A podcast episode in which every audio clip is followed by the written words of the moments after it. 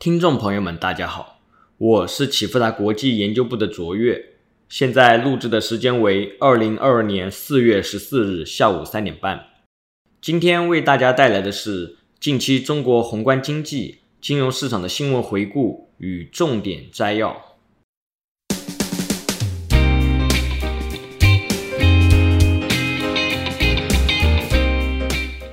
政策方面。国务院总理李克强四月十三日主持召开国务院常务会议，部署促进消费的政策举措，助力稳定经济基本盘和保障改善民生。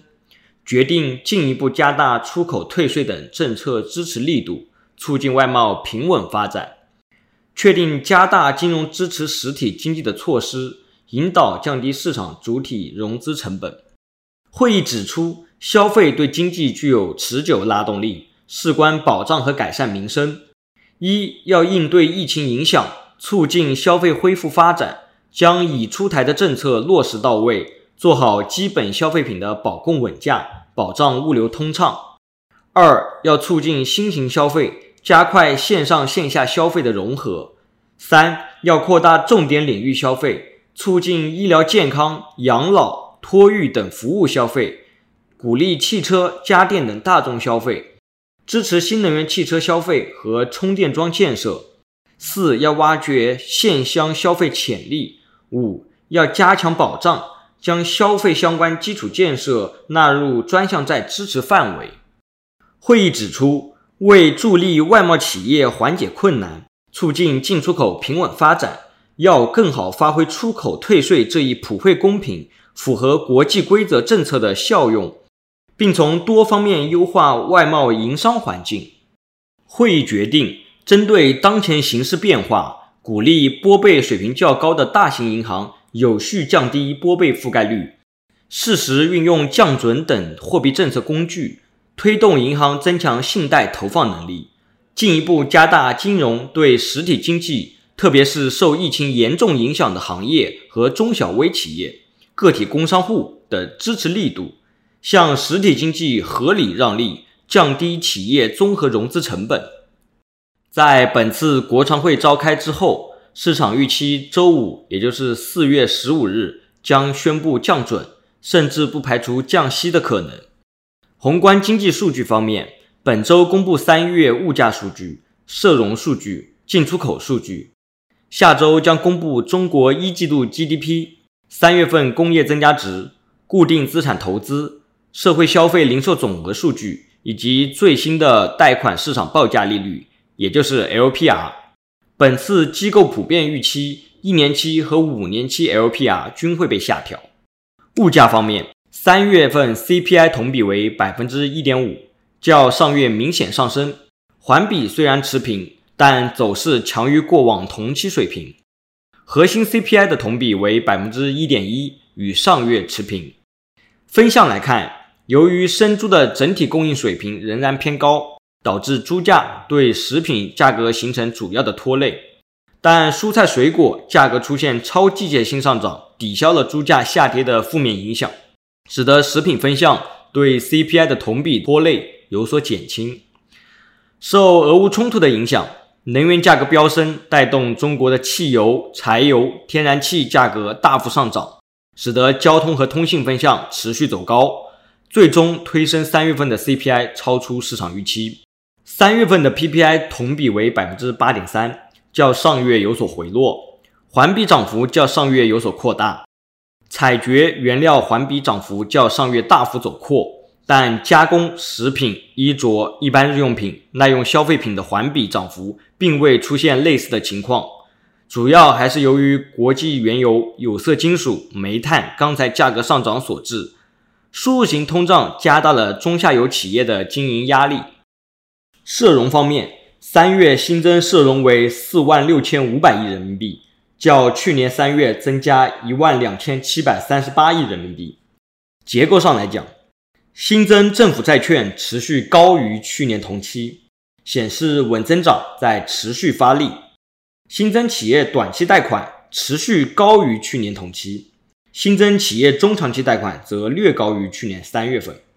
显示出在经济放缓和疫情影响下，企业短期经营压力仍然较大，企业对实体经济的悲观预期要想取得实质性的改善，仍然需要稳增长政策的支持。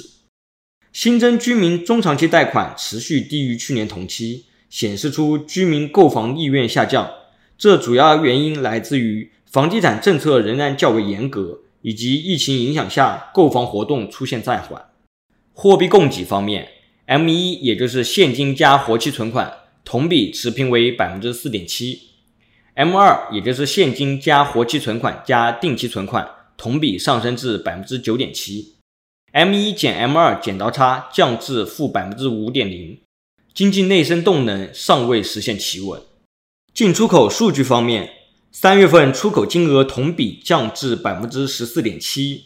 一方面是海外需求放缓，另一方面则是三月疫情爆发导致多地封城，供应链出现中断所致。出口商品中主要来自于高新技术产品、机电产品拖累，而劳动密集型产品、建金属产品、地产后周期产品等都对出口同比形成一定支撑。三月份的进口金额同比大幅下降至百分之负零点一，内需受疫情影响而出现明显的放缓是主要原因。进口商品中，大宗商品进口数量普遍下降，全靠价格支撑。电子类产品、机电产品进口增速大幅回落。市场方面，美元指数从九十九点八四降至九十九点六四附近。十年期美债收益率从百分之二点七一降至百分之二点六七附近，COMEX 黄金期货从一千九百四十五点六升至一千九百七十八点三附近，恐慌指数 VIX 从二十一点一六升至二十一点八二，十年期减两年期美债利差从零点一九升至零点三三，十年期减三个月期美债利差从二点零二降至一点九五。一九八五年以来，十年期减两年期美债利差和十年期减三个月期美债利差均变为负值以后，美国经济陷入衰退的概率为百分之百。四月七日凌晨，美国 FOMC 公布三月份的货币政策会议纪要，暗示美联储将在五月份加息五十个基点，并启动缩表。所谓缩表，指的是美联储缩减资产负债表。与之前的量化宽松，也叫做 QE，向市场提供流动性相反，带来的效果是从市场直接回收流动性。中泰证券认为，本次缩表与2017年存在四大不同：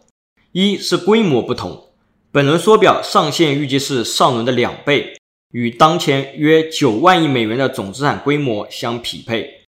二是方式不同。上轮缩表通过被动，也就是不再续作的方式进行，本轮可能以被动的方式为主，但不排除主动卖出的方式进行。三是节奏不同，此次缩表节奏或明显快于上轮，相较上轮历时一年才达到缩表规模上限，本轮或最快将在三个月内调整到最高上限。四是条件更加成熟，本次美联储设立常备回购便利工具。将尽可能保证市场流动性充裕。美联储的缩表操作对美债长端利率的推升作用更为直接。纪要公布后，十年期美债利率以及期限利差均大幅上行。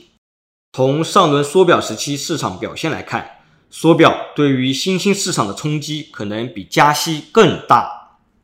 截至二零二二年四月十四日，A 股创二百四十日新高的股票数量为六十家。较上周五增加十二家，创二百四十日新低的股票数量为二百零七家，较上周五减少二百六十家。申万三十一个一级行业中，五日涨幅榜的前五名分别为煤炭、食品饮料、交通运输、商贸零售、社会服务；五日跌幅榜的前五名分别为传媒、电力设备、计算机、国防军工、通信。近五个交易日，共有十一个一级行业上涨。二十个一级行业下跌。最后要分享一个好消息，二零二二年启富达国际财经基石课程开班了。二零二二年五月十四日星期六开始，一连十堂课，帮你掌握基本面和技术面，构建投资逻辑架构，洞悉各类资产的涨跌原因。以上是近期中国经济数据和重大事件。最后，启富达国际感谢您的收听。我是卓越我们下次再见。